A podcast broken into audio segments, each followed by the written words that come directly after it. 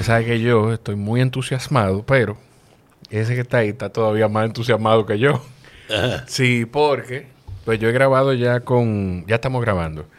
Yo he grabado ya con, con mi abuelo, le dije a doña Dulce que tengo que grabar con ella, pero mi papá, eh, siempre he tenido la intención de grabar con usted, pero mi papá era también de lo que me es, tiene que llevar Fafa, tiene que sentarte a hablar con Fafa para que escuche, para que, para que aprenda con él. ¿Cómo está usted? Bien. Qué bueno. Qué un, bueno. un afortunado que está muy alegre de, con la vida por eso. Sí, eso yo siempre lo escucho hablar a usted cargado de, de, ese optimismo y de esa y de esa energía y cualquiera porque hay mucha gente que quizá no no o mucha gente de mi edad o más joven yo diría que más joven porque la mayoría de las personas yo tengo 35 la mayoría de las personas de mi edad todavía tenemos yo, tengo a mi abuelo que, que vivió parte de alguna de las cosas que, que, vivió usted y de hecho me dijo que, que estuvo en combate con usted en algún momento. Pero hay una generación todavía menor que no conoce los afanes a los que usted se enfrentó y anda con esa energía tan bonita siempre.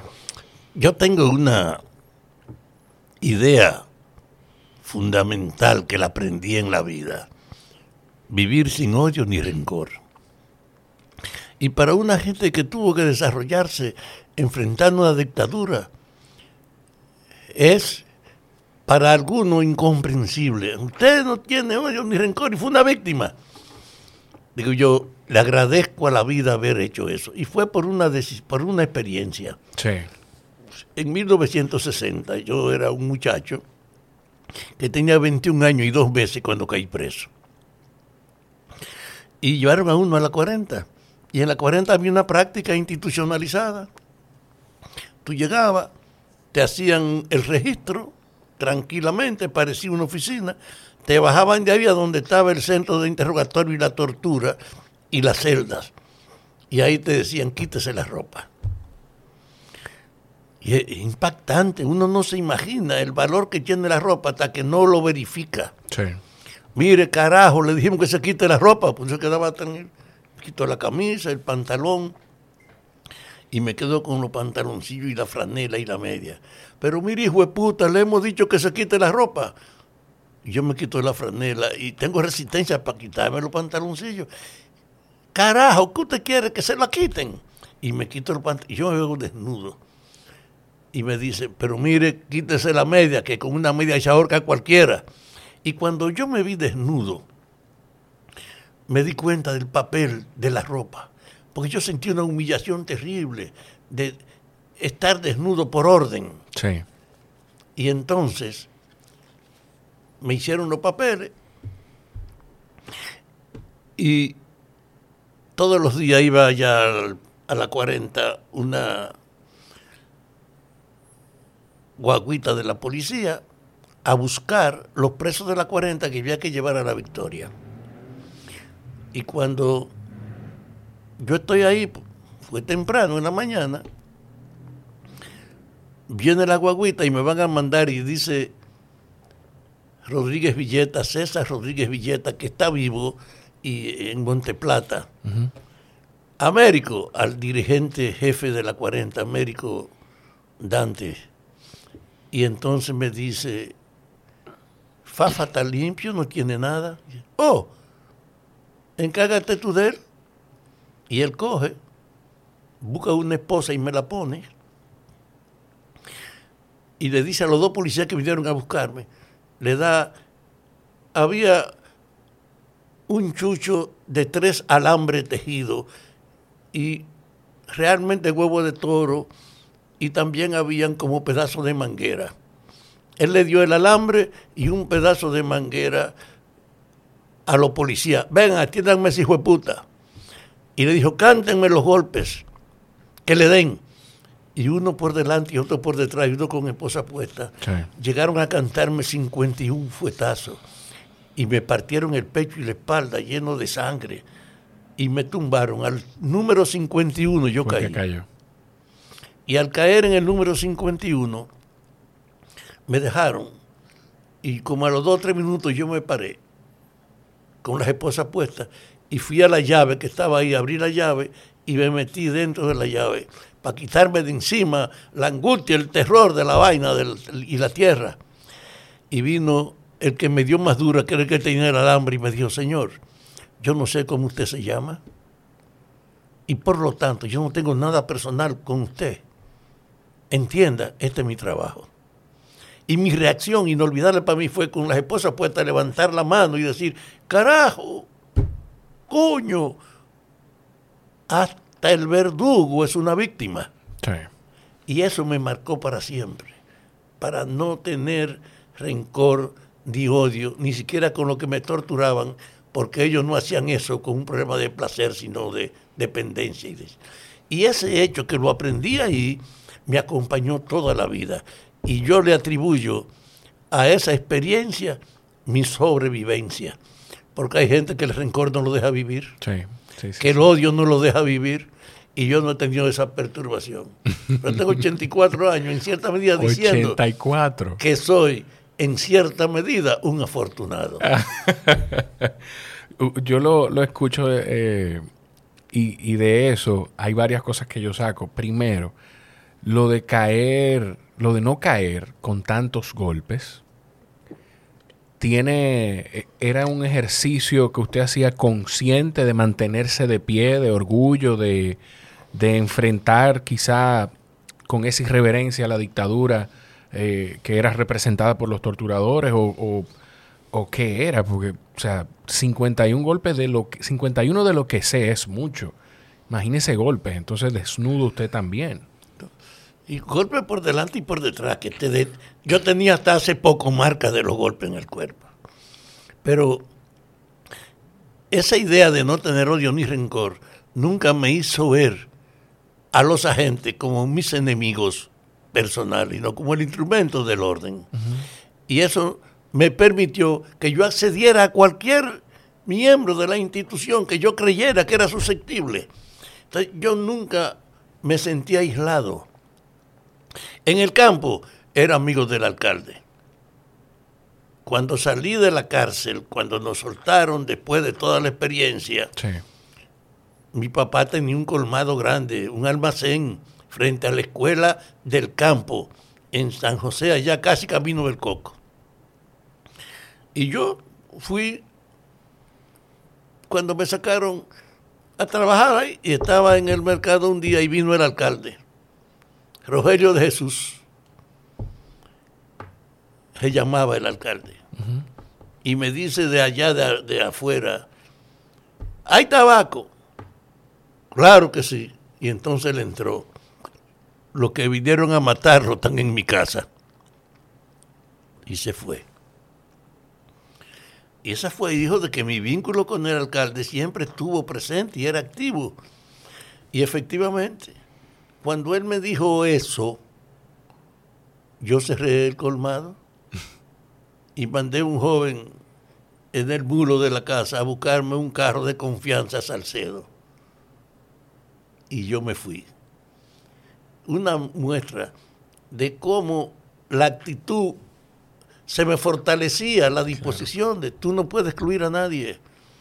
Cómo tú tienes la relación de hacer tu trabajo en cualquier espacio. Y yo llegué a tener relaciones con militares, con policía, con agentes de seguridad, con todo, porque entendía que tú podías conectarte con la gente. Hay un, hay un refrán que, reza eh, que se consiguen más abejas con miel que con vinagre. No, así es. El hecho real es que para mí es un sentimiento que no era común en, en el campo de mis diligencias políticas. Claro porque lo característico que quiere el odio, el rencor y la gente tener una memoria de sus angustias. Yo tenía una idea que después le he dado forma diciendo, el pasado no tiene arreglo. La vida es la actualidad y el desafío del porvenir.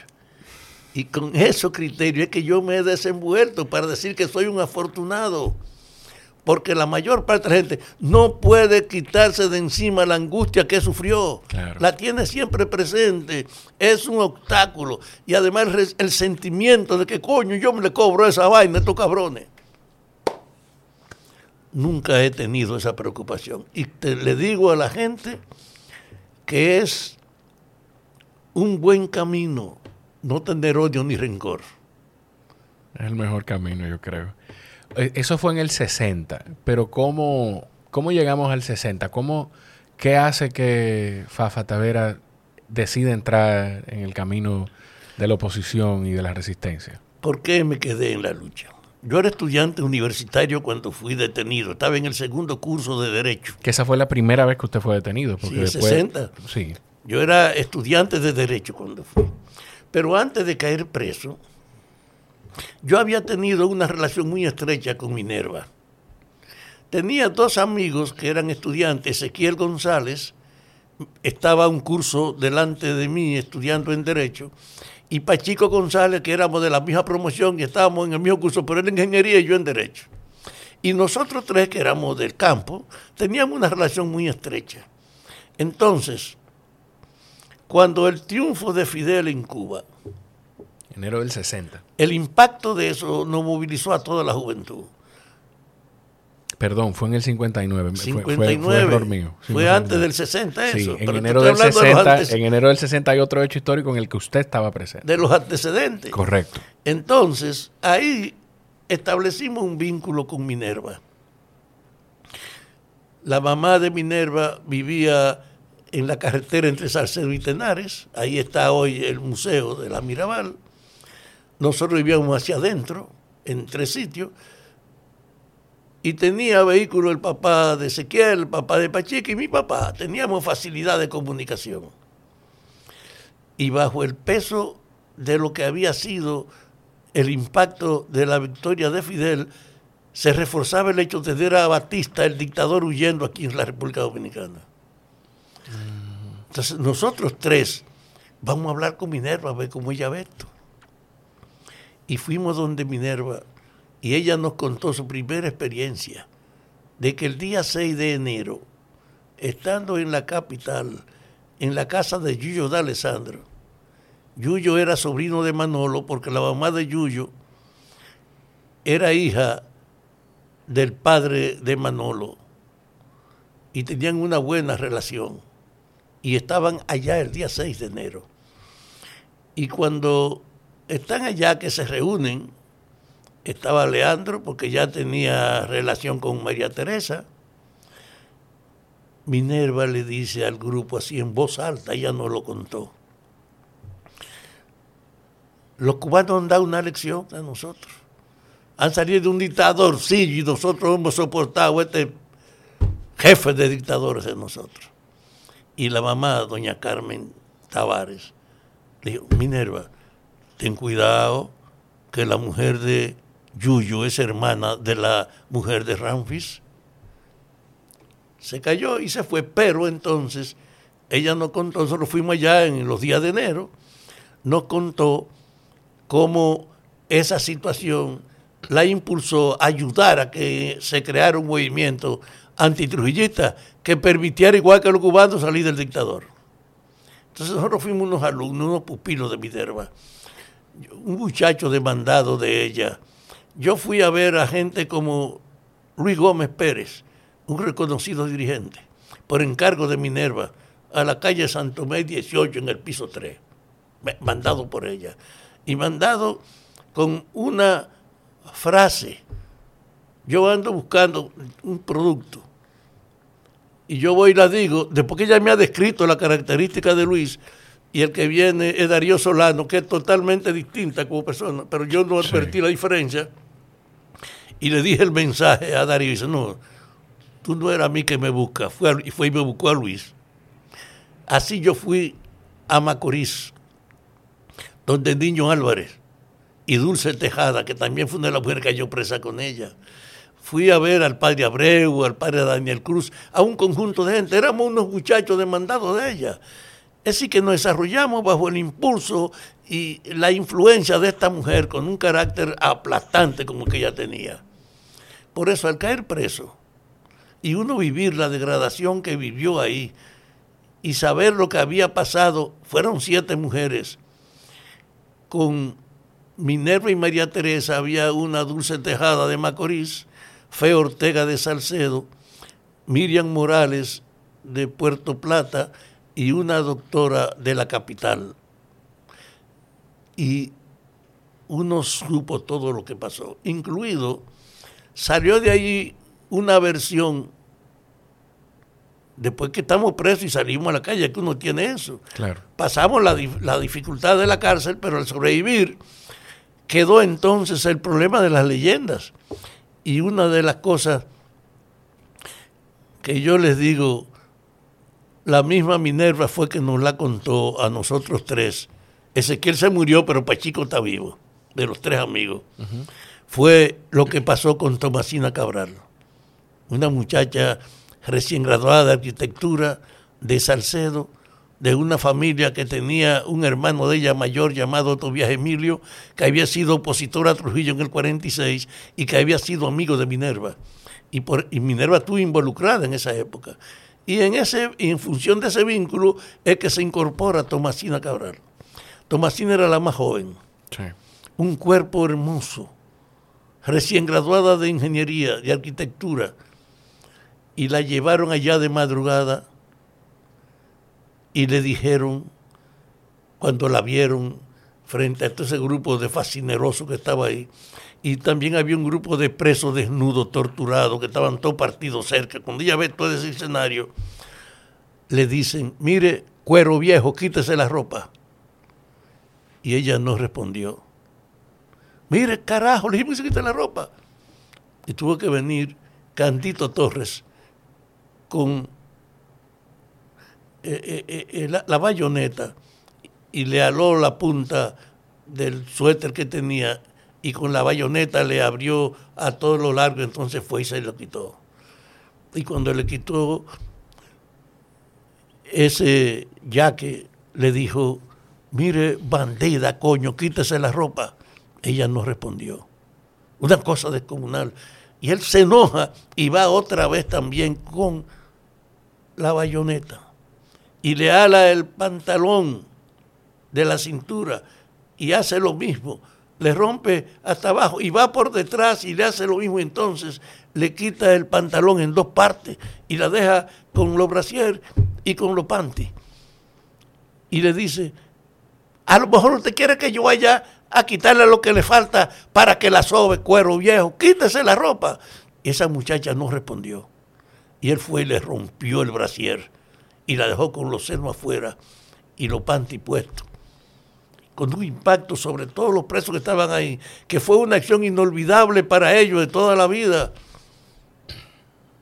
Y cuando le hace ese esfuerzo y la deja a ella solo con los panty puestos, ¿usted quiere que sea yo que le quite los panty?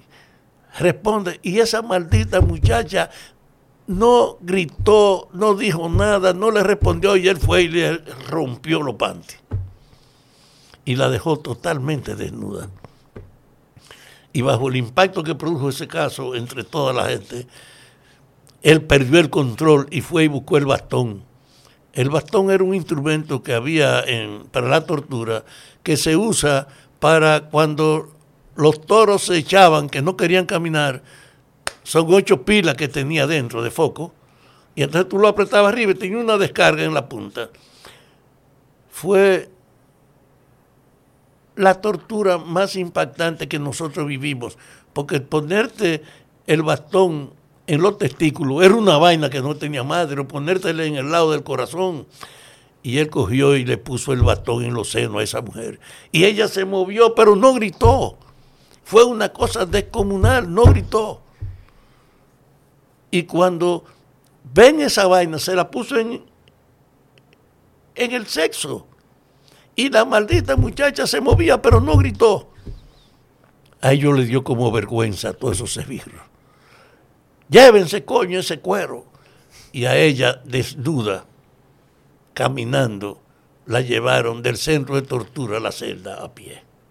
Esa experiencia contada por Minerva a nosotros era un factor después de haber estado presos todos, que nos decía cómo uno abandona este compromiso.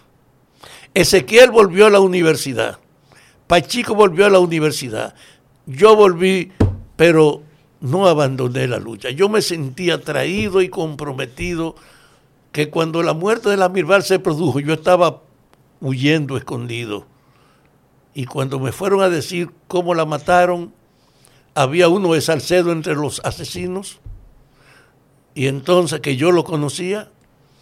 Y desde ese punto de vista, yo me sentí demasiado atraído y conmovido por el compromiso. Y yo creo que en ese momento puse en primer plano la lucha y no mi formación. Ahí fue que usted entendió que, lo mejor para, para usted y, para la sociedad era la lucha. Y que era una vergüenza para uno, después de ver ese gesto de las mujeres, de oír lo que pasó con Tomasina, de saber cómo mataron a estas mujeres, tú ser indiferente. Yo no pude, no pude replegarme después que mataron a la Mirabal. Y eso hizo entonces que no abandonara la lucha. Hay un hay muchas etapas y muchas cosas que compartir con usted, pero hay un proceso en el que después del 63, eh, que me llamó mucho la atención, en el que después del 63, pues derrocan a Juan Bosch y, bueno, le dan el golpe, un golpe de Estado a Juan Bosch más bien, y se está gestando un levantamiento armado, pero Fafa no está de acuerdo con ese levantamiento armado ¿Qué, qué, lo hace entender que lo mejor no es las armas y qué lo hace volver para entonces unirse ya a las armas? Fue, esta fue la experiencia. El 14 de junio hizo en diciembre del 62, cuando aquí se hicieron las primeras elecciones, el 14 no participó en las elecciones, pero organizó un congreso. Y en ese ¿Por ¿Por qué no participó en las elecciones? Perdón. Tú no lo sabías, después uno lo entendió porque estaban normados por una idea de preparar una insurrección aquí. Entonces, el hecho es que yo soy miembro de la dirección escogido por un Congreso, es decir, no nombrado, escogido por un Congreso. Y estando... O sea, perdóneme que lo interrumpa, no como ha pasado ahora, en, lamentablemente en todos los partidos, que se señalan a los miembros de la dirección en lugar de, de escogerlos. O, los jefes lo cambian. Entonces, el hecho es real que se hizo un congreso y yo gané, frente a René del Risco, yo gané la Secretaría de Comunicación. Frente a René del Risco, que era un hombre muy conocido en esa época. Pero el vínculo que habíamos tenido en la cárcel y con la gente hizo que me prefirieran a mí los compañeros. Yo estaba ahí. Cuando se hacen selecciones, vos ganas, toma el poder. Y estando, yo tenía un amigo inseparable que era Guido Gil. Era un periodista, abogado, que había estado 10 años en la prensa y que era un asesor de los trabajadores y que tenía una alta conciencia de la política. Es un trabajo sobre la independencia escrito. Pues yo, en esa situación, siendo el jefe de la comunicación, que teníamos en esa época un periódico y un programa, y uno era el que lo dirigía, entonces los viernes, los fines de semana, en varias ocasiones yo me fui con Guido y me lo llevé para mi casa, para Conuco, porque allá en el colmado yo tenía una cama y atrás, mi papá vivía en una mujer, pero ya yo sabía que podía llevarme a Guido. Y él feliz, porque allá se metían la gente a joder, había un ambiente agradable. Claro. Pues mire, yo voy con Guido un día para mi campo y cuando pasamos por La Vega, vamos a pasar por el local. Y cuando pasamos por el local del 14, que era público, y yo me paro, yo manejando mi, mi animal, cuando yo me paro, yo veo que sale corriendo todo el mundo que estaba sentado ahí. Y a mí me extrañó. Y me paro. ¿Y qué pasó aquí? Se quedó, había un Frank que era mi amigo mío. Esa era la infraestructura. La infraestructura. ¿Y qué es la infraestructura? Dice, oh, lo que están preparando la insurrección. Ajá. Yo le pedí información y me fui, pero regresé a la capital. O sea, de ahí no siguió a su campo. No, no, yo fui al campo, ah, pasamos el fin de semana y regresamos. Entonces el lunes yo busqué a Manolo Tavares. Manolo, explícame esto y le cuento lo que pasó. Y entonces él me da la versión que era la infraestructura, es un grupo que está preparando la insurrección porque este país... Y que él, digo yo, pero yo te voy a decir una cosa, yo no acepto que siendo de la dirección, me sorprenda esta información, que está preparando el compromiso de todos nosotros sin la participación de lo que somos elegidos para dirigirle. Yo no acepto eso. Muchachos, yo te voy a poner a trabajar con ellos. Me ofrece toda la... Yo dije que no, que yo no aceptaba ese comportamiento, de que hubiese una dirección simulada y una real. La simulada escogida y la real nombrada. Y yo, yo no acepto eso. Yo no te voy a hacer oposición, ni te voy a denunciar, pero yo prefiero irme del país a terminar mis estudios entonces en Moscú y no ser víctima de una manipulación de este tipo. Y efectivamente, comencé a trabajar sin decir por qué. Convocamos al comité central y yo perdí la convocatoria 7 a 6, éramos 13. Entonces yo le digo a ellos cuando pasa eso, que yo me iba, pues yo no aceptaba eso. Y conmigo, Jimmy Durán, un ingeniero, Hugo Toyo, un músico, y dos rebotellos, que éramos los cuatro de la dirección, dijeron que se iban conmigo. Que eran cuatro entonces de la dirección que, incluso votaron, me imagino, en el comité claro, a favor, mío. suyo. Entonces, nosotros organizamos cómo irnos y en las primeras semanas de septiembre del 63, nosotros nos ponemos de acuerdo y nos vamos para Cuba vía México, para de Cuba ir a la Unión Soviética.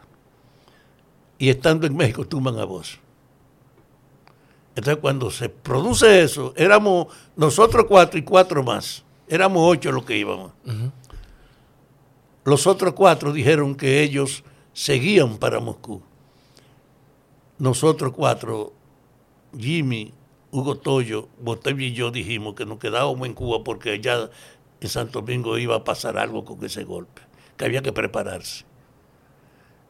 Ellos se fueron y nosotros fuimos a Cuba. A formarse con, la milicia cubana. Y en Cuba, cuando nosotros llegamos a Cuba y planteamos el problema, nos pusieron en contacto con uno de, de la embajada rusa, que era un agente con todos nosotros donde quiera íbamos pero cuando se plantea el problema de que nosotros no queríamos irnos ya, que yo creía que debíamos entrenarnos, y yo le pedí que me metieran, que me entrenaran.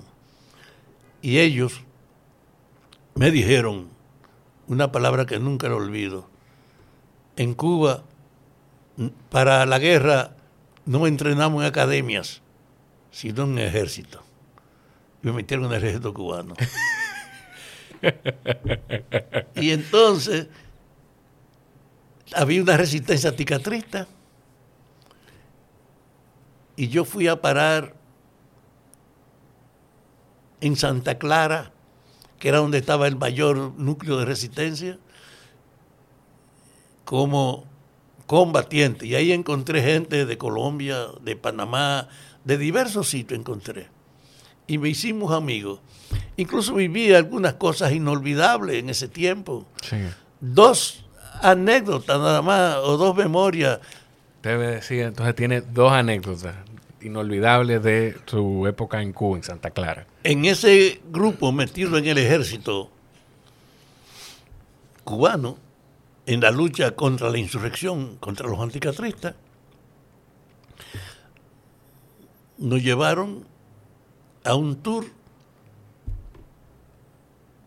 por las instituciones de Santa Clara. Y cuando a mí me llevan a una fábrica de cigarros y nos presentan, eran casi todas mujeres, prostitutas en proceso de reeducación. Y cuando uno sabe con la cuchilla que usaban para cortar el tabaco, dándole a la mesa, fue un impacto eh, raro para uno y entró. Y entonces nos explican que esas mujeres estaban en un proceso de formación porque la revolución tenía que ser una transformadora de toda la sociedad. Que tenían todo el respaldo, pero que estaban convirtiendo el trabajo en su actividad y no eh, la venta de su cuerpo. Yo quedé impactado porque fue algo que uno no esperaba ver. Y entonces me llevaron al otro día a un paseo por la organización y nos dijeron, eso es antes incluso de comenzar el entrenamiento militar. Nos dijeron, miren, aquí están los indisciplinados. Tenían un conjunto de combatientes, había también extranjeros. Hicimos, decidimos hacer un destacamento de ellos solos para hacer un esfuerzo de no individual, sino colectivo. Y para que ustedes sepan las dificultades que tiene el que no respeta la disciplina, te metieron ahí una semana con ese tigueraje que estaba ahí. Y entonces, con ese, pero te, enseñaban a tratar con las diferencias. Claro. Y a convivir con ellas. Y yo aprendí bien, primero la relación con las masas, de tener el objetivo de cambiar a las mujeres trabajando, y dos, de hasta los indisciplinados usarlo como un referente y llevarte a los dos sitios para como parte de tu formación. Entonces, después de eso, me entrenan, yo asisto al entrenamiento de manejar las armas, de conocer los explosivos, y entonces me incorporan a un destacamento. Y en la primera experiencia que yo participo a nivel de práctica militar, me llevan y me ponen en una lomita que tenía una acumulación de vegetal que tú podías meterte ahí y clandestinizarte. Acuéstate aquí. Vamos a hacer una operación de atacar al frente que está hacia adelante. Y la tendencia es que sea por aquí, a lo mejor que ellos van a salir corriendo. A todo el que venga en esa edición, dispárale. Y yo me quedo ahí sobando mi arma y oigo el tiroteo. Y viene corriendo alguien y se le suelta la, blusa y yo veo dos senos batiéndose. Y yo no, yo no le voy a tirar. Y yo decido tirarle porque vi que era una mujer. Yo iba a matar a una mujer. Y entonces pasó la niña de Placeta, una que había estado con Fidel y que fue la resistente de toda la campaña, era esa cabrona que estaba por ahí y que yo la dejé pasar. Me querían matar por desobediente, por no tener la disciplina de cumplir, que era el que pasara por ahí. Claro. Pero el hecho es que eso salvó a esa mujer, que hicieron presa dos días o tres después.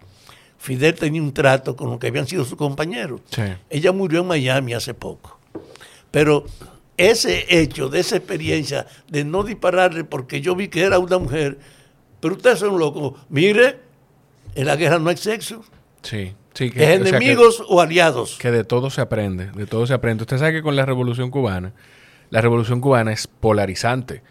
Porque yo tengo amigos cubanos y de hecho entrevisté a, un, gran comediante cubano que, que, en la conversación pues él me hablaba de la revolución y de la izquierda y yo le decía, mira, o sea, eh, hoy en día, eh, pues se percibe la revolución como, como un golpe para Cuba por las situaciones que están pasando, pero para nosotros eh, fue, fue un aliento de aire porque definitivamente, yo iba a decir de alguna forma, pero definitivamente por la revolución cubana, probablemente nosotros salimos antes del tirano.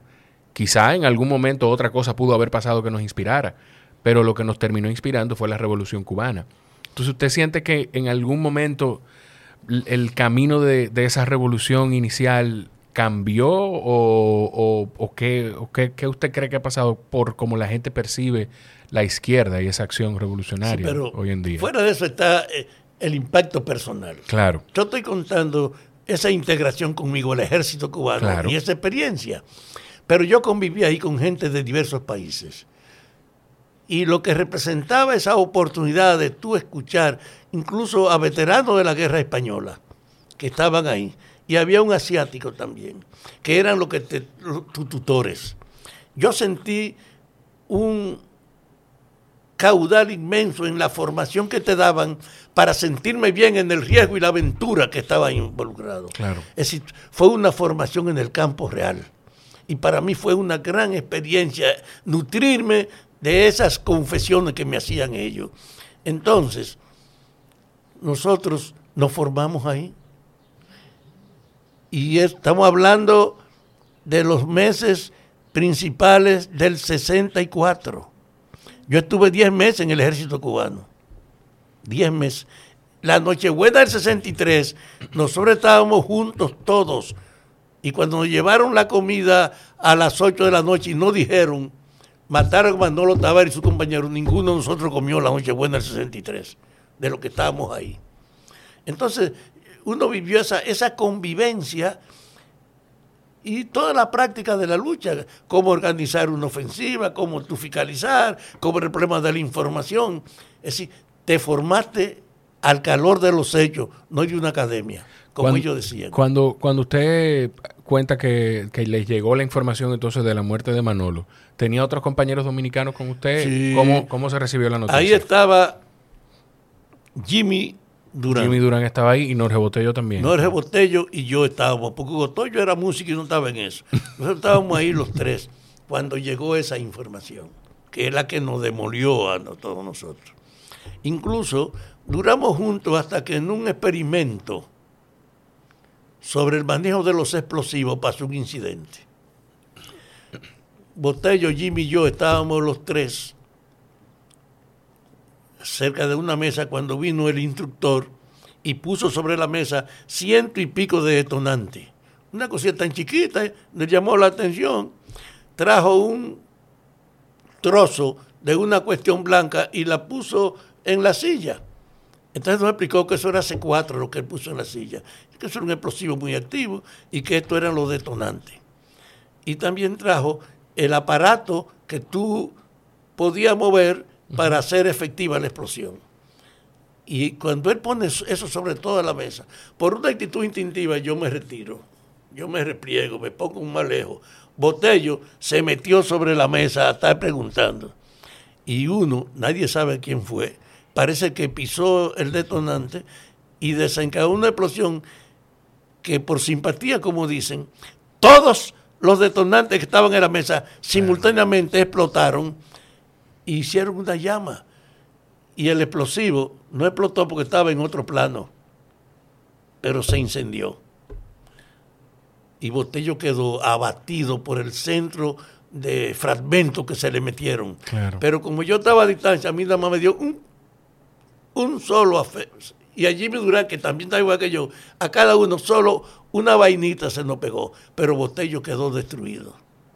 Bueno, salió de circulación a meterse para allá, pero eran cosas que uno estaba viviendo. Claro, que se vivían ahí. Le valían. Entonces, de verdad, esas cosas, junto con las experiencias que uno obtenía de los otros países, ayudó a crearle una conciencia que cuando ya tenemos tiempo y sabemos lo que son las armas y lo que es la comunicación y lo que es la inteligencia política, nosotros tenemos que regresar. Y en diciembre del 64, con el gobierno aquí, los cubanos organizan el retorno. Yo soy el primero que viene. Y me mandan con un pasaporte cubano a Checoslovaquia. Y en Checoslovaquia me dicen, cuando tú llegues al aeropuerto va a haber una señora que se llama María, que va a estar esperándote. Ella tiene tu referencia, hasta tu foto, para que no te extrañe. Y efectivamente estaba allá, ¡pra! una señora viene, ¿usted fue fulano? Sí. Me prepararon en la información, en cómo men- menearse uno en esa Europa, y me prepararon un pasaporte falso. Y tú sabes lo que hicieron, como ellos no tenían idea de eso, que me pusieron el nombre del marido de Patria Mirabal, Ay, Pedro. Antonio González Cruz. Yo le iba a preguntar qué nombre le pusieron. El, el nombre del esposo de Patria.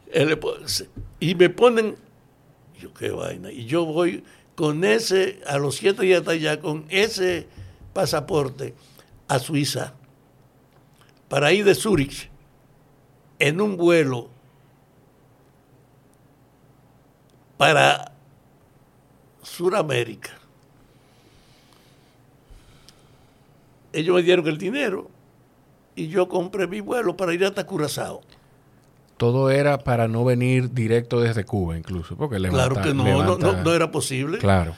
Yo compro un vuelo para ir a Curazao, sabiendo que el vínculo que hay de Curazao y Dominicana permitían que tú, efectivamente, incluso en Suiza yo me encontré con una venezolana que estábamos esperando y ese vuelo lo suspendieron ese día y nos hicimos amigos para irnos a los hoteles.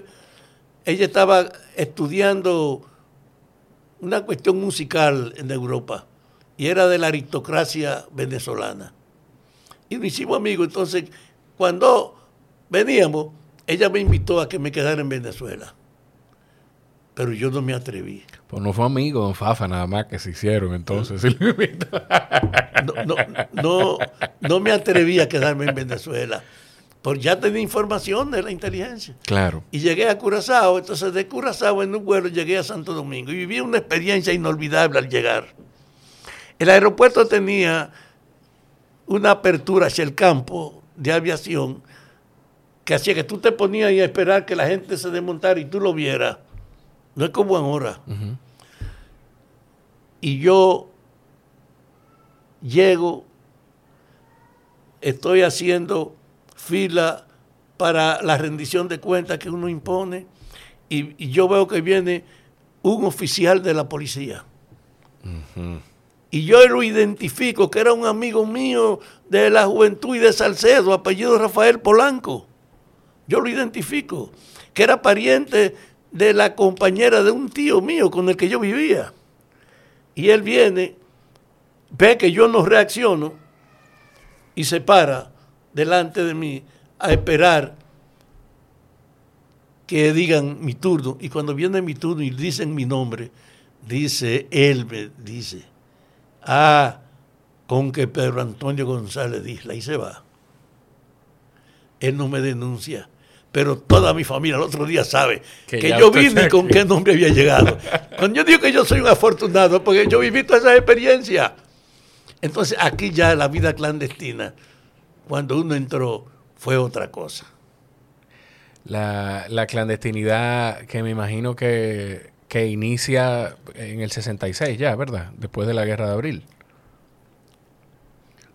Yo vine en diciembre del 64. Sí.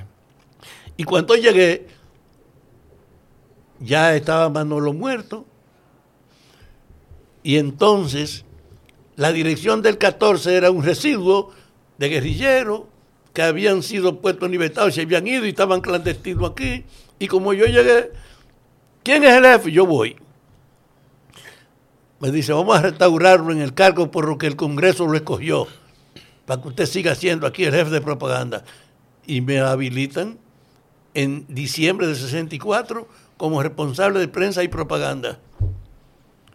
Y me dijeron, hay una muchacha de Puerto Rico, dominicana, que se hizo socióloga en Puerto Rico, que fue allá vinculada a los independentistas y que acaba de venir de Moscú de representarlos a ellos y que se va a quedar aquí.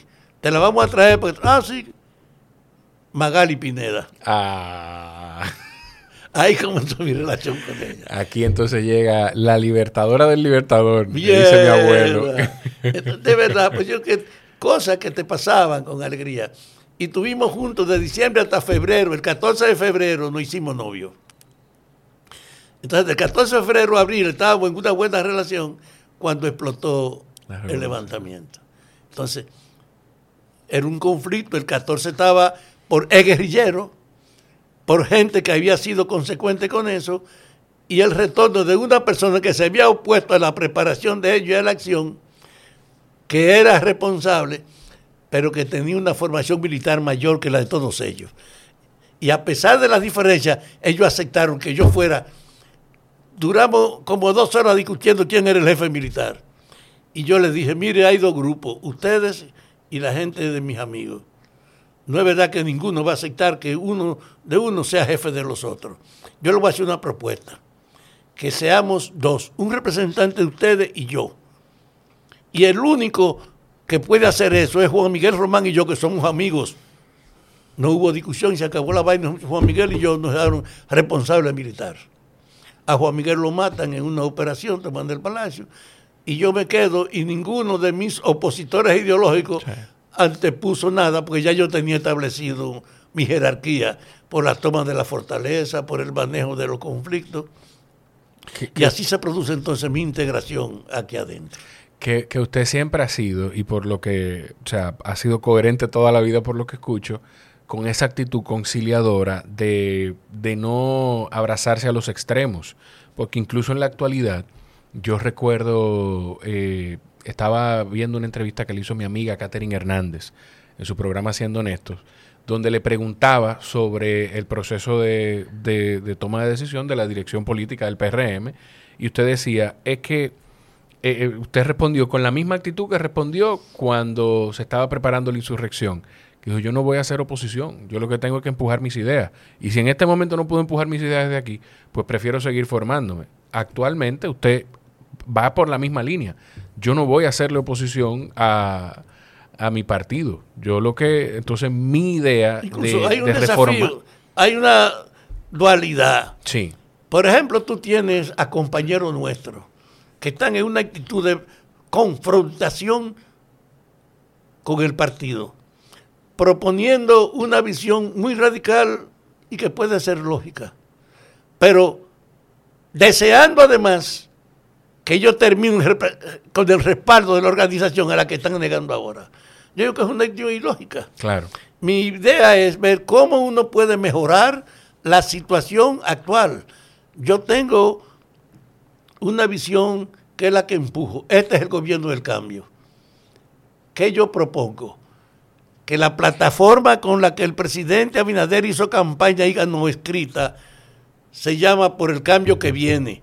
Y en el cambio que viene están puestas todas las propuestas Creo que son 13 reformas claves que tiene. 12 reformas claves y una afirmación diciendo que el papel fundamental es refundar el Estado, que era una asunción conceptual mía. Entonces yo lo que he hecho es decir, vamos a reproducir eso y trabajemos de acuerdo a ese texto. Mis compañeros se han apegado a su juicio personal y yo a ver si propiciamos que esto se agrupe y que nos concretemos con ello. Entonces yo no quiero aislarme en la oposición. Usted, algo que, lo escuché decir también ahí con Catherine, que me marcó mucho, porque usted ya dice, tiene 85 años, y esto lo saca un poco de, de mucha gente de su grupo de edad, y es que usted dice y lo pregona, que los años que tiene vivido no lo hacen más capaz o no de, vivir la vida actual. Es, una idea por ahí que va. La idea es sencilla. El pasado no tiene arreglo. Hay gente que es víctima de las críticas y en nombre de las críticas de ayer no reproduce nada porque defiende como que tú puedes proyectar la continuidad de lo que tú hacías contra tu yo, no mire, el pasado no tiene arreglo. El desafío lo veo como un problema filosófico de verdad. El desafío es la actualidad. Y la actualidad no puede organizarse en función del recuerdo. El pasado es una referencia, pero no es una guía. El futuro hay que proyectarlo hacia el lago porque va a ser cada vez más complejo. Por eso la visión fundamental mía es el desafío de la actualidad, proyectarla hacia el porvenir en la tarea, no permitir que el pasado nos amarre. Y eso no le da trabajo eh, mantenerlo eh, en su círculo cercano, porque de nuevo, que no todo el mundo que tiene esa edad piensa de esa manera. Yo tengo la dicha de, ahora tenerlo a usted más cerca, porque usted siempre ha estado cerca de mi familia, pero mi abuelo igual es una persona que, que a pesar de los años, es una persona con una visión muy clara de que lo que hay que vivir es el ahora, pero no todo el mundo piensa así. Eh, yo tengo problemas. O alguna gente tiene problemas conmigo, pues yo no tengo problemas con ellos. En el orden de que mientras te están hablando de una guía del pasado, de cómo resolver la clandestinidad, de cómo si yo digo, miren, este otro pueblo. Usted no puede, recordando lo que pasó ayer, creer que lo que usted hacía ayer tiene justificación hoy. Este es otro pueblo, esta es otra gente, la formación es distinta, el liderato diferente y la perspectiva también. Por eso El desafío de la actualidad, ¿qué tenemos que hacer ahora para poder avanzar? Que la vejez no da mayor autoridad. no, eh, eh, es, esa idea de que el pasado no tiene arreglo me ha hecho un joven perpetuo. y se siente así con esa energía. No, yo vivo con esa alegría. Se siente así con esa energía. Usted vivió una experiencia, por eso yo le, hacía la. Bueno, usted ha vivido muchísimas experiencias, pero por eso le hacía la salvedad a quienes pudieran estar viendo o escuchando, de que en el 60 fue la primera vez que usted cayó preso, porque usted estuvo cinco años eh, en la victoria, del 70 al 75. 70 75. Y hay algo que me llama muchísimo la atención y es que todavía en esos cinco años, usted sacaba una columna todos los jueves. Tú sabes que eso fue una historia. Estando preso, yo mantenía un espíritu de mucha energía y vitalidad. Sí. Al grado que cuando se celebró siete días con el pueblo, que fue un acontecimiento trascendental aquí, que reunió músicos de muchas partes del mundo, yo tuve un vínculo muy estrecho con los organizadores. Y ellos convirtieron incluso la libertad de los presos políticos una demanda que se la inocularon a todos. Yo tengo en mi casa la declaración firmada por ellos, por todos los que estaban aquí pidiendo nuestra libertad, con su letra firmada en casa. La tengo ahí a la entrada de mi casa. Entonces yo tenía una apertura siempre a pensar en qué era lo posible. Y en ese sentido, Ramés Gómez Pepín me manda a decir un día, éramos amigos, que si yo quería escribirle una columna desde la cárcel, yo feliz. y yo comencé y le puse detrás de la reja la columna. Y entonces mandaba tres artículos semanales. A mí me visitaban los jueves y los sábados. Y organizamos Chalhu, eh, Farú Mejía. Farú. Farú. Tenía conmigo, y era mi hermano, mucho tiempo, y él tenía una letra muy clara y muy pequeña. Él me transcribía para ponerla en su mis artículos. Y lo metía en un platiquito, lo envolvíamos y para las mujeres lo sacaran en la boca, porque la registraban hasta los pantes. Y cuando comenzó a salir ese artículo detrás de la reja, tres veces a la semana, hubo un escándalo que me, me, llevaron a la casa de guardia. Eso le iba a preguntar, ¿cómo se recibió en la, en la cárcel? Porque esos eran los años donde era más difícil incluso sobrevivir a la cárcel. Porque mi abuelo me cuenta, yo lo llamé ayer, le dije, papi, voy a hablar con Don Fafa mañana. Y le voy a decir, no le voy a decir ahora todo lo que me dijo, porque yo soy muy llorón. Entonces me voy a poner a llorar. Pero él, me decía que ese, esa operación chapeo se movió a las cárceles. Entonces, escribir en ese momento, eh, o sea, era... Un desafío. un desafío a la autoridad. Pero el hecho es que, como yo tenía formación de inteligencia, organicé la forma de sacarlo, que era preparando en plástico para que fuera en la boca de la mujer que se lo llevaran. Y efectivamente, Farú fue que me ayudó en eso. ¿Qué ocurre? Que en los primeros artículos que salen, está, yo recogí en un libro una parte de lo que publiqué. Porque lo que tiene que ver con la cárcel yo lo reproduje, la otra parte la tengo todavía aparte. Pero produjo un impacto el que desde la cárcel uno estuviera diciendo cosas tan duras y tan claras. Y entonces en la casa de guardia van y me buscan allá. Y me llevan cuando salieron los primeros tres artículos. Mire, y usted no sabe que usted está preso. Sí. Usted no tiene derecho para estar hablando.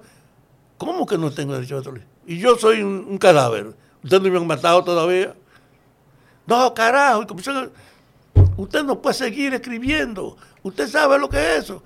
Digo, el problema es de ustedes no permitir que yo lo saque, pero no, yo no dejo de escribir. Ajá, está bien. Y me despachan. Y comenzó una supervisión de las mujeres que hasta los panty les revisaban allá. Pero a pesar de eso, el artículo siguió saliendo. Y entonces me llevan otra vez. Y me conminan a que yo no puedo seguir escribiendo. Y yo le digo, pero ven acá, esa es mi única posibilidad de la vida. Yo me la juego con ustedes, que son los que no quieren que yo escriba. Pues yo no voy a dejar de escribir. Me dijeron de todo y me aíslan. Y me sacan y me meten en una solitaria. Y yo establezco, oye, establezco un vínculo con parte de los presos, que yo tenía muy buena relación con ellos. Y tú sabes que mis artículos de la solitaria siguieron saliendo. Y eso era inexplicable para la policía. Era mi vínculo con los presos de antes que yo tenía con ellos que me permitió encontrar complicidad. lo mismo que hablábamos más temprano, de, saber navegar esas aguas y, hacer aliados y no más enemigos. No, no, no. A mí me ayudó mucho mi formación en inteligencia política. Y ahí fue que yo mejor la usé en la cárcel. Ahora, mis artículos terminaron creando una corriente de opinión que me ayudó a que me soltaran. Sí. Cuando cumplí los cinco años. Porque no querían soltarme a los cinco años. Ellos me llevaron y quisieron mantenerme, pero tuvieron que ponerme en libertad. Sin embargo, a las tres semanas de estar libre volvieron y me cogieron preso por una declaración que yo di sobre la experiencia militar de Portugal, que los militares habían derrotado al gobierno. Y entonces me llevan a la cárcel. Se toma como una provocación. Y me, cogen preso. Y yo tenía un abogado que era Orlando Rodríguez, un compañero que me acompañó en todas las visitudes, que fue siempre mi abogado. Es tío del procurador que está preso ahora. Sí. De ese era tío él. Entonces, ese proceso de que, ¿para dónde tú vas? ¿Qué pasa? Que me cogen preso. Orlando pone una vez corpus. A las tres semanas cumplí cinco años. Claro. A las tres semanas cumplí cinco años me cogen preso. Acusándome de esa subversión que yo estaba alimentando con la opinión del grupo de Portugal. Y cuando llego allá, el juez de la Cámara había sido compañero mío de la universidad cuando yo tuve dos, tres años en la universidad. Y él dijo, él objetó que él no iba a pasarme causa. Y deja vacío. Y entonces había un orden de que las cámaras correspondían a el equipo, a los juzgados, que se correspondían relevarla y cuando vienen, el juzgado que le toca era el hijo del actual jefe del Senado de la República de ese tiempo. El, papá. El papá de él. Era el jefe del Senado. Ah, del, el era el jefe del Senado de la República de ese tiempo. De ese tiempo. Pero ese había sido también compañero mío. y cuando yo llego, el tigre, no quiero que venga aquí a hablar vaina, ¿eh? ni a decir ningún discurso. Yo sé lo que tengo que hacer me dice, delante del fiscal, que era un perro el fiscal de ese tiempo. No me acuerdo cómo se llamaba el viejo, pero era un vagabundo general. Y entonces le dice el fiscal a él, ah, pero si tú estás con esa arrogancia, yo no te voy a hacer el juego subiendo como fiscal. Y el tigre le dijo, no se preocupe, que en habeas corpus no hace falta ministerio público. Y me dijo, mire, no diga nada, no hable, no use ningún turno, quédese callado, que yo voy a resolver. Y el tipo decreta mi libertad y sale de ahí para el aeropuerto y se va para Puerto Rico. Y ahí salió él, porque él sabía lo que estaba haciendo. Claro, claro. O sea, también eso es una señal de que la gente estaba harta. Oh, pues ¿sabes lo que es eso? yo digo que yo soy un afortunado, porque encontrarme con esos dos casos es insólito. Entonces el tigre se fue y a mí me sueltan. Y ya después que me sueltan cinco años, me hacen una acusación y me sueltan, no era fácil. Yo decía, lo único que tienen esta gente que me pueden matar. Entonces yo tomaba mi precaución para no moverme, para no salir.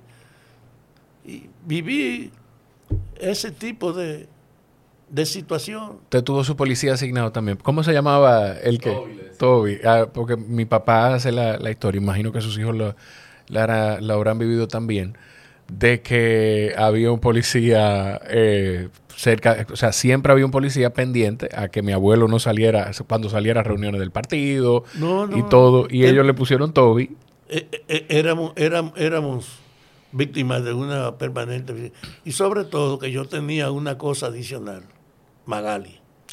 Una mujer que estando yo presa era una combatiente, que nunca me abandonó, que estuvo yendo allá, que era un desafío frente a la policía, que iba a los medios, que tenía relación con muchos de los periodistas de la época, y que además de eso, yo estaba preso cuando ella fundó Escuela Nueva, que fue una idea de para enfrentar la discriminación de género, hay que crear desde la infancia una convivencia. Y ella decía que era una escuela donde los niños y las niñas se educaban en un trato de respeto mutuo. Claro. Escuela Nueva era eso. Y fue una conmoción en la época. Y sigue siéndolo, de, de alguna forma, sigue siendo un modelo educativo maravilloso y se convirtió en el refugio académico de los hijos de la revolución. Y después de ese hecho, de ella poner el problema de la academia, entonces ella dejó Escuela Nueva e hizo el CIPAF. No solo para educar a los jóvenes, sino para abrir abiertamente la lucha por la emancipación de las mujeres. Y eso me abrió primero un camino a nivel global, por mi casa pasaron mujeres de 87 países del mundo, una cosa insólita, porque ella tenía relación global. Yo tengo una foto de ella cargada en hombro en China, por los chinos que hagan en hombro en un desfile. Una mujer que pesaba como 3 kilos, 3 quintales, y, la llevaban cargada eh, como un periodo de reconocimiento. Entonces, yo digo que Magali me protegió mucho porque no era yo solo, era un problema con una acompañante agresiva y con una base de relación insuperable. ¿Usted se atrevería a decir que Magali lo mantuvo vivo? Magali contribuyó mucho a mi sobrevivencia. Y además a fortalecer espiritualmente, porque ella no era un obstáculo, sino un estímulo. Desde luego, yo te digo que veo la vida con la fortuna de haber sobrevivido. Y es que eh, yo me pongo a pensar, y para mí es increíble que una persona con, con todas esas experiencias y, con haber perdido incluso hace algunos años ya a, ese estímulo, esa compañera, todavía tenga esa capacidad. Eso tiene que ser una lección para todo el mundo. Tener esa capacidad de poder ver la vida desde ese punto de vista tan afortunado. Imagínate que yo tengo la fortuna ahora de estar en esta época yo estoy sosteniendo en esta época que hay un cambio en el mundo que no se percibe. Sí. Estamos asistiendo para mí al relevo de la hegemonía de Estados Unidos en el mundo, con todas las consecuencias que eso implica. Durante más de 100 años Estados Unidos estuvo siendo el jefe del mundo. Sí. Desde la 1918, el fin de la Primera Guerra, la Segunda Guerra y todo el tiempo de la Guerra Fría, porque le permitió una cosa excepcional. Dos guerras mundiales.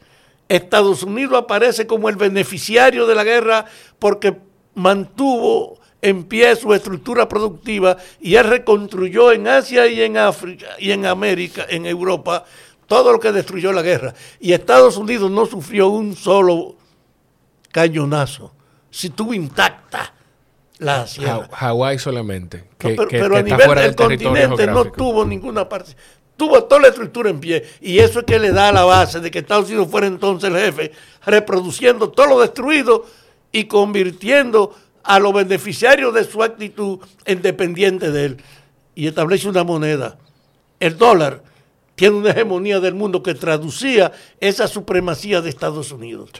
Coño, y terminó la Guerra Fría, que era la justificación bueno, allá están los comunistas, aquí está Occidente y la democracia, y Estados Unidos, todo lo que se producía en el campo de su área de influencia, que él no conocía, lo podía descalificar diciendo que es una actividad de los comunistas.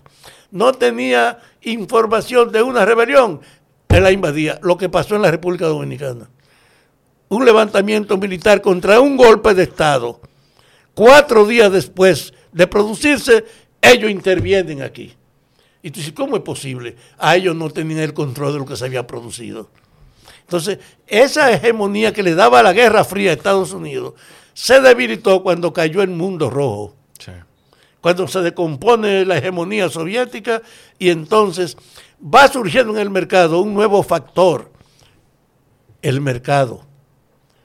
Ahora no era una cuestión ideológica, no era un pretexto para justificar o excluir una cosa, era el valor competitivo del producto. Y desde ese punto de vista van emergiendo los nuevos productores y del mundo unipolar que era Estados Unidos el jefe, fue pasándose a un mundo multipolar de varios centros. Y dentro de ese mundo unipolar emerge China, con un mérito insuperable en el sentido de mantener unidos 1.400 millones de personas, insólito. América Latina tiene treinta y pico de estados con una sexta parte de la población de China. y, los chinos tienen un solo estado con 1.400 millones de personas.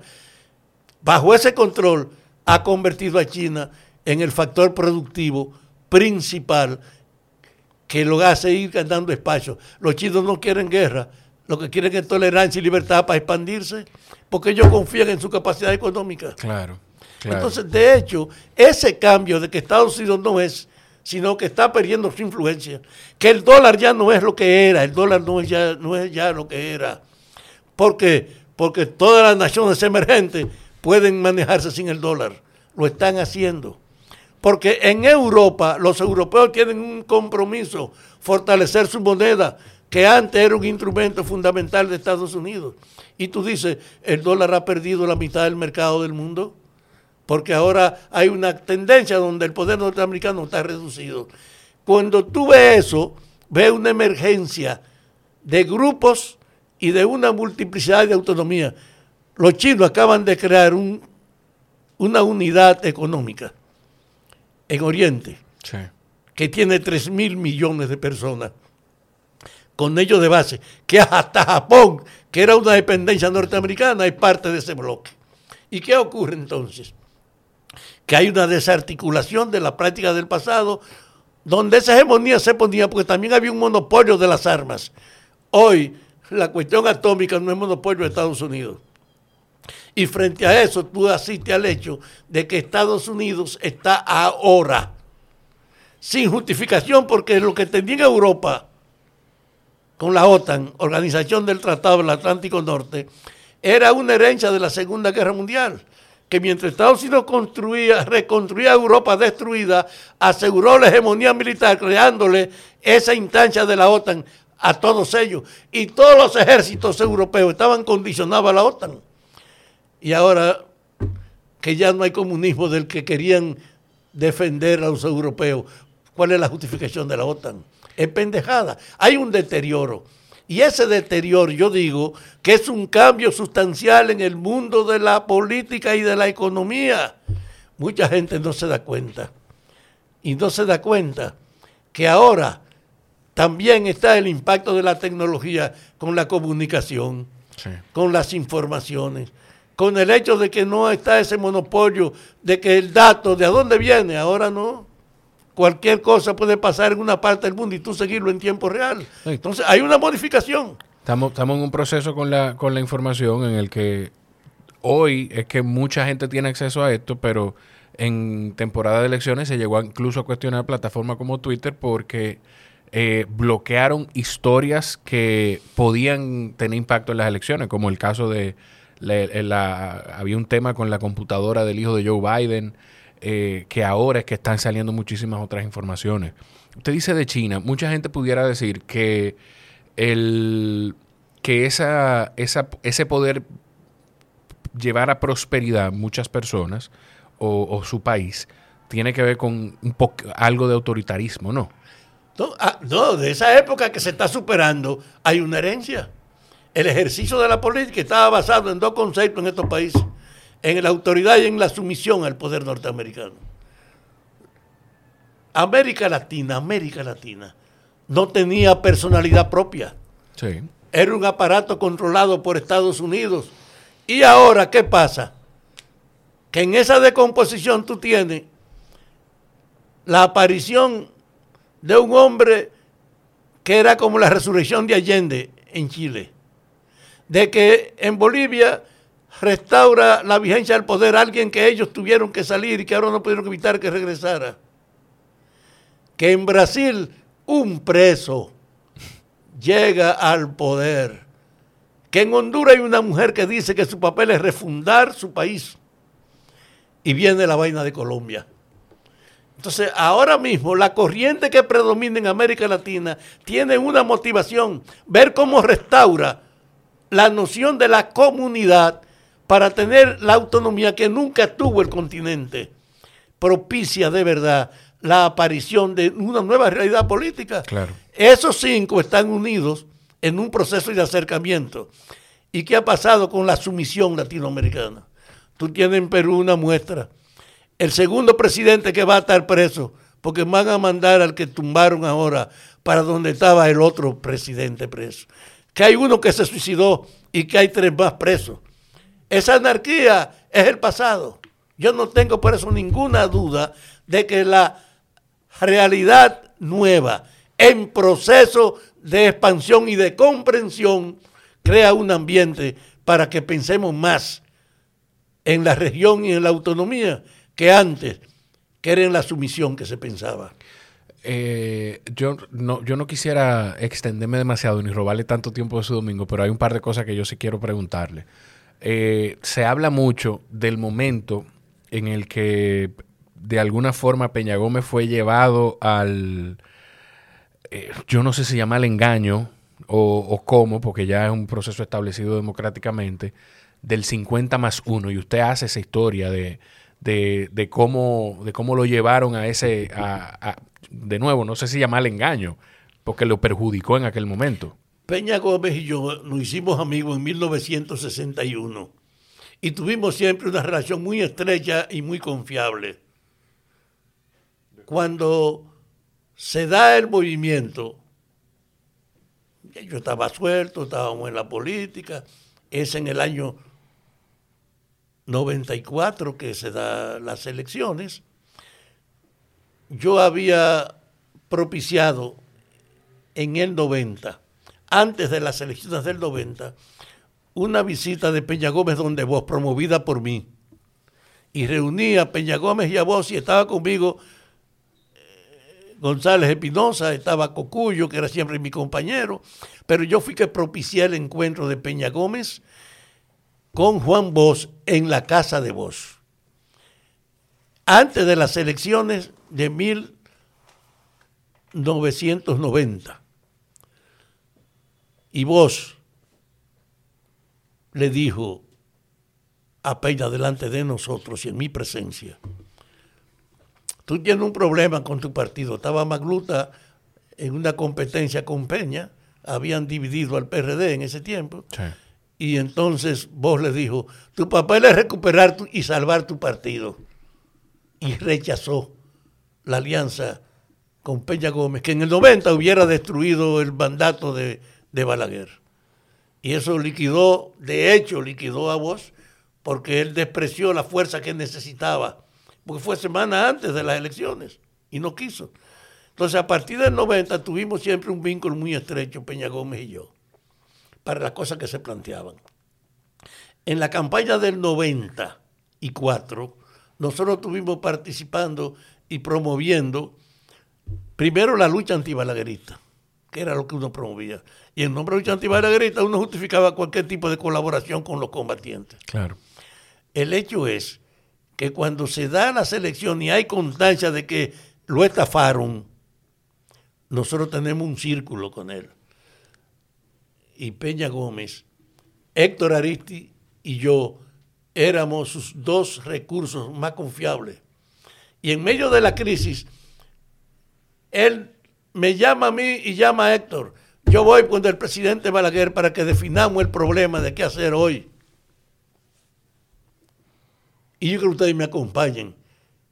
Y Héctor Aristi y yo aparecemos detrás de Balaguer cuando él estaba al lado de Balaguer atrás de Peña Gómez cuando estaba al lado de Balaguer, en, en, plena crisis. y ahí se establece el 45% como la base de la competencia. En la tarde salimos de ahí, bueno, ya bien, y en la noche convocan que hay otra reunión de emergencia que había producido el Ejecutivo, donde estaban todo el mundo. Fue a Tuey, Peña no fue, fue a Tuey, y fuimos nosotros. Ahí estaba Consuelo de Praderes, hija de su maldita madre, estaba ahí. Defendiendo, defendiendo a Balaguer, que había hecho una labor secreta con ellos, que le firmaran una solicitud formal del 51%, que fue ahí que se hizo. Después de haber puesto de acuerdo en la tarde con el 45%, aceptó en ese encuentro de la tarde 51%. Y eso dañó el proceso. Claro, claro, terminó perjudicando a Peña Gómez, que quién sabe si nos robaron eh, un gran presidente. No, fue una pena porque él era una persona humilde y honrada. No era un vagabundo ni un negociante de la política. Él y yo fuimos amigos y de una relación confiable durante años. Tuvimos él y yo. Don Fafa, eh, yo he escuchado personas hablar, hay muchísimas cosas que yo quisiera hablar con usted y ojalá en otro momento también tener otra oportunidad de sentarnos de nuevo. Pero en, un amigo muy querido en redes sociales el otro día ponía una pregunta de si existe el exceso de democracia o no. Hay una democracia, una limitadísima práctica democrática. La democracia es el reconocimiento de la igualdad de las personas, de la igualdad de todos los sectores, de la sujeción a la ley sin discriminación. ¿Y qué democracia vivimos? La de la hegemonía de la aristocracia económica. Aquí lo que mandan son los comerciantes y los grandes empresarios. No han dejado de hacerlo. Son los que condicionan la ley. Y los políticos han estado sirviéndole a esa hegemonía, propiciando con medidas. Trujillo dejó en este país la economía dominicana en manos del Estado. Toda la propiedad territorial, industrial, comunicacional o de cualquier índole eran fundamentalmente propiedad del jefe. El jefe era un absolutismo. ¿Y qué ha pasado? Que esa herencia de Trujillo poco a poco se ha ido transfiriendo a los empresarios. Y en ese orden, todavía ahora, lo que queda en manos del Estado, hay una política que está profundamente cuestionada de este gobierno del cambio que es la llamada alianza pública-privada, para poner al servicio del sector privado la propiedad pública, incluso sin tener que pagar por eso. No, no tienen que comprarla. Entonces, de hecho, es una, una caricatura de democracia. Lo que sí ha permitido es el reconocimiento de los derechos y de la diferencia y el derecho de la expresión comunicacional. Pero a nivel de la esencia de la economía de la sociedad, esto es una caricatura de democracia. El desafío del cambio es precisamente darle vigencia a la esencia democrática que permite que de verdad todos somos iguales aquí. Eh, yo me voy a me voy a atrever a compartirle una de las cosas que me dijo mi abuelo de usted, que es lo que me hace, ya yo pues de oído y de haber leído lo admiraba mucho usted, pero cuando yo escucho a mi abuelo, que es uno de los seres humanos que yo más admiro en el mundo, decir que usted es uno de los hombres más valientes que él ha conocido y hablarme de la admiración que tiene por usted, pues me hace quererlo como si usted fuera mi familia también. Así que le agradezco muchísimo que se haya tomado el tiempo de venir. cuando él me llamó, tu papá me llamó para hablarme, muchacho, pero si tú eres hijo de Charjú, tú puedes entrar aquí sin permiso, lo que tú quieras. Porque yo tengo una idea. Los hermanos de la vida, lo que se construyen en la vida, son superiores a los hermanos de la sangre. Los hermanos de la sangre somos objeto de una relación de nuestros padres. Somos un resultado. Los hermanos de la vida construimos nuestro vínculo, nuestra situación. Entonces, yo tengo más respeto por los hermanos de la vida que por los hermanos de la sangre. Y Charjú es mi hermano de la vida. Muchísimas gracias, don Fafa. Gracias por eso. Y a quienes llegaron hasta aquí, pues asegúrense de compartir el episodio. Pónganle esta conversación a sus hijos. Y si sus hijos tienen hijos ya, póngansela a ellos también. Un honor inmenso tenerlo aquí. Bueno, a tus órdenes siempre. Amén. Gracias a ustedes por estar aquí. Los quiero mucho. Nos escuchamos en la próxima. Bye bye.